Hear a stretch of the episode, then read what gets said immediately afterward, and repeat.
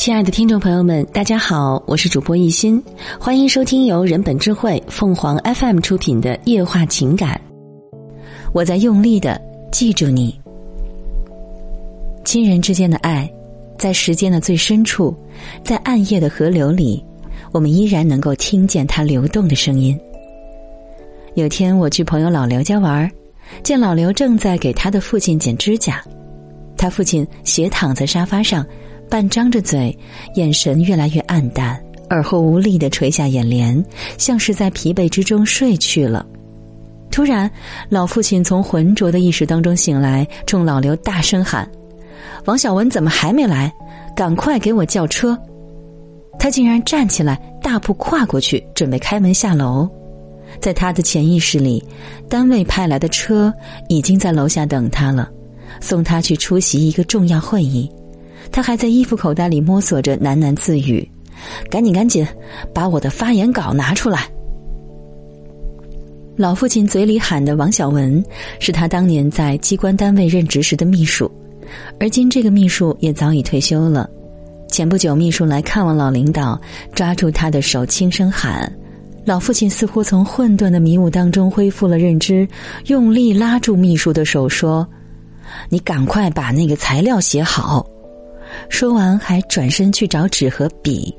那一刻，老刘看见秘书的眼眶红了。老刘告诉我，他父亲患痴呆症以前是一个神情严肃的人，那是长期在机关工作涵养出的一种持重。父亲退休以前，老刘去听过一次父亲出席发言的会议，只见父亲把茶杯稳稳的一放，在麦克风前清清嗓子。目光威严的扫视一下台下的人员，会场顿时安静了。老刘说：“身材高大的父亲自有一种气场。”老刘眼里的父亲，在三年前的一天发生了改变。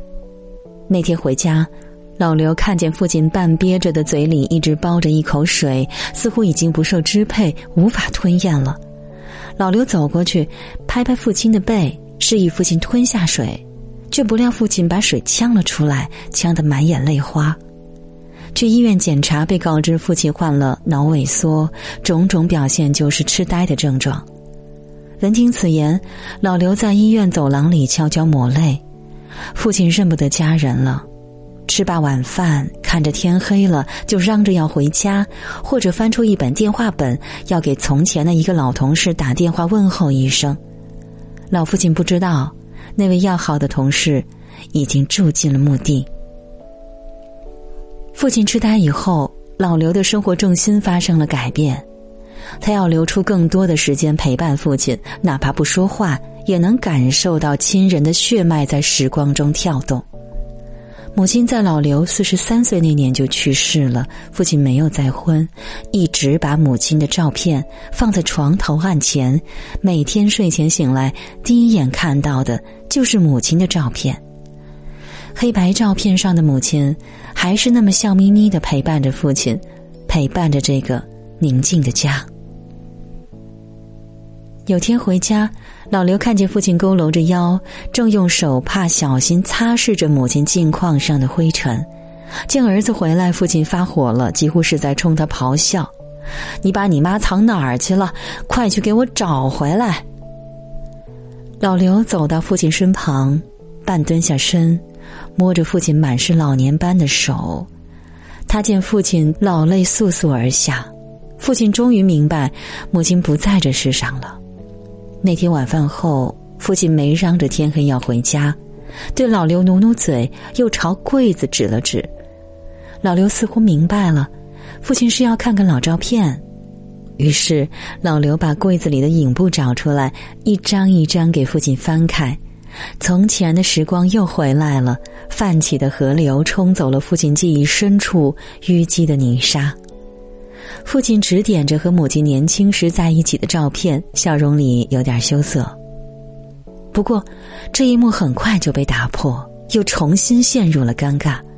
父亲再次起身，恼怒的发火，指责儿子把母亲和他分开在两个家里，他要回到那个家里去和母亲团聚。好不容易安顿好了烦躁的父亲，等他睡去，老刘一个人出门。在夜色笼罩里走了好远的路，抬头望天，有几颗星星在孤独的眨眼。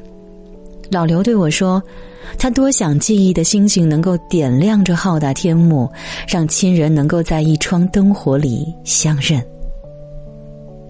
我的朋友老郑的母亲也在八十二岁那年患上了痴呆症，他一向温顺的脾气，一夜之间变得古怪多疑。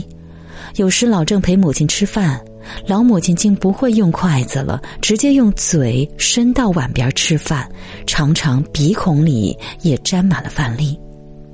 老郑有次教母亲使用筷子，母亲突然扬起筷子，重重的敲击儿子的头。老郑抬头喊：“妈，我是您儿子啊！”母亲一把搂住他，全身哆嗦起来，他叫出了声。石娃，老郑激动的喊：“妈，您再喊喊我。”可老母亲又呆住了。石娃是老郑小时候在乡下的乳名。去年夏天，老郑的母亲走了，老母亲临终前的一天，回光返照般神奇的醒过来，在床前缓缓拿出几张存折和一个本子。那上面一笔一笔记着存折上的存款日期、金额、密码，这是一生辛劳节俭、夜里上厕所也舍不得拧亮灯的八十六岁的老母亲，在人世间为儿子吐尽的最后一根丝。亲人之间的爱，在时间的最深处，在暗夜的河流里，我们依然能够听见它流动的声音。听众朋友们，无论你是开心还是难过，不管你是孤独还是寂寞，希望每天的文章都能给你带来不一样的快乐。你也可以关注我们的微信公众号“情感与美文”，收听更多内容。我们下期再见。